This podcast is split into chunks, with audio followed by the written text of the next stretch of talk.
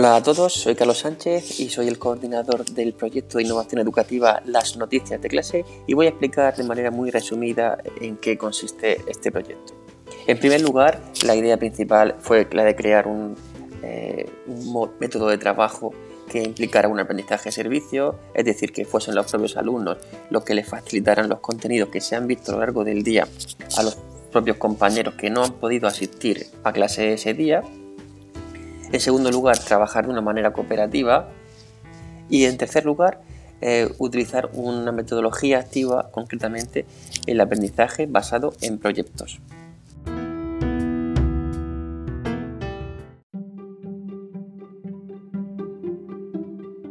Una vez expuestas las características principales del proyecto, vamos ahora a pormenorizar en cada una de ellas. En primer lugar, el aprendizaje servicio hemos comentado que consiste en que los alumnos que están en clase informarán a los alumnos que no pueden estar en clase ese día. ¿De qué manera? Pues para hacer esto posible se creará un entorno virtual de aprendizaje. ¿Eso qué quiere decir? Pues eso al fin y al cabo eh, se creará un, un blog mediante Google Site y en él se irán incorporando las actividades y las explicaciones de, que se hayan visto en clase ese día. Además, también se podrán incluir los diferentes podcasts que se irán subiendo con esos contenidos que también aparecerán en Spotify, Google Podcast y el resto de principales plataformas relacionadas con este tipo de contenido de audio. Además, por supuesto, se seguirá trabajando con Classroom. Mediante Classroom se podrá ir enviando el enlace para que los alumnos tengan más fácil eh, llegar a ese Google Site.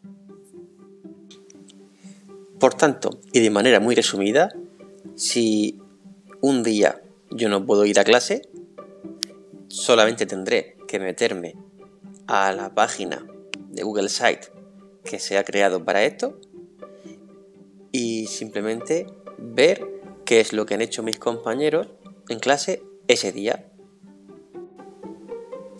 Perfecto.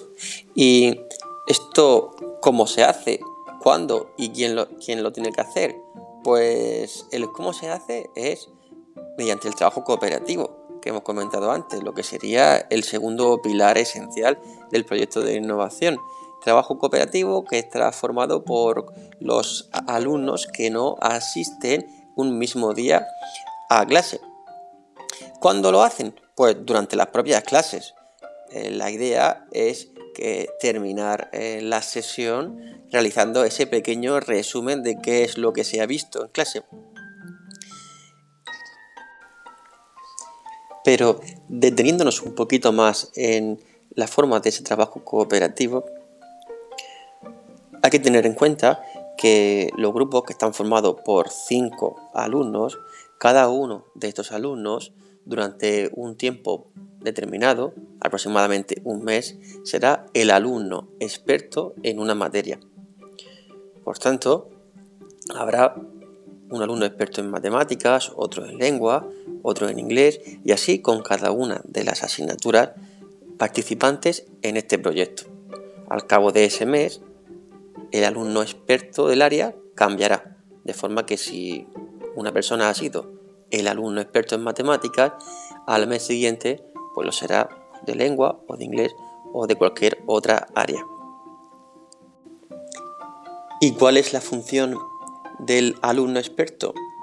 Pues la función principal del alumno experto es encargarse de la recogida de la información y de la explicación de los contenidos de esa área, así como la de ayudar y colaborar dentro de su grupo por si alguno de sus compañeros tiene alguna, de alguna duda con respecto a ese contenido, él también puede ser un facilitador eh, de esos contenidos y por tanto puede explicarle eh, lo que se ha visto en clase tanto a sus propios compañeros de grupo como a cualquiera de los que no está en clase ese día. ¿Y cómo ¿Va a ser posible hacer todo esto con los materiales que tenemos? Pues como novedad y uno de los puntos fuertes que tiene este proyecto de innovación educativa es que para su ejecución se van a adquirir eh, una serie de tablets que van a hacer posible la creación de este tipo de contenidos audiovisuales y también eh, la posibilidad de subirlos a las diferentes plataformas eh, del entorno virtual de aprendizaje que hemos comentado anteriormente. Y por último, ya solo queda profundizar en el tercer pilar, que es la metodología de trabajo mediante aprendizaje basado en proyectos.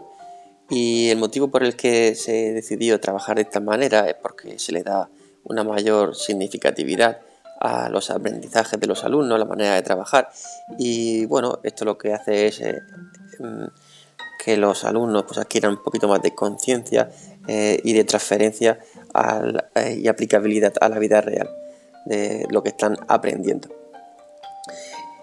Y bueno, en, este, en el colegio en el que se está trabajando, en el, colegio Cristo del Consuelo, ya se está trabajando, algunos de los cursos están trabajando ya mediante proyectos, concretamente están trabajando un proyecto eh, con una temporalidad anual y es con el contenido de CIEZA, que es la población en la que está inmerso el centro educativo en el que se va a desarrollar este proyecto de innovación educativa.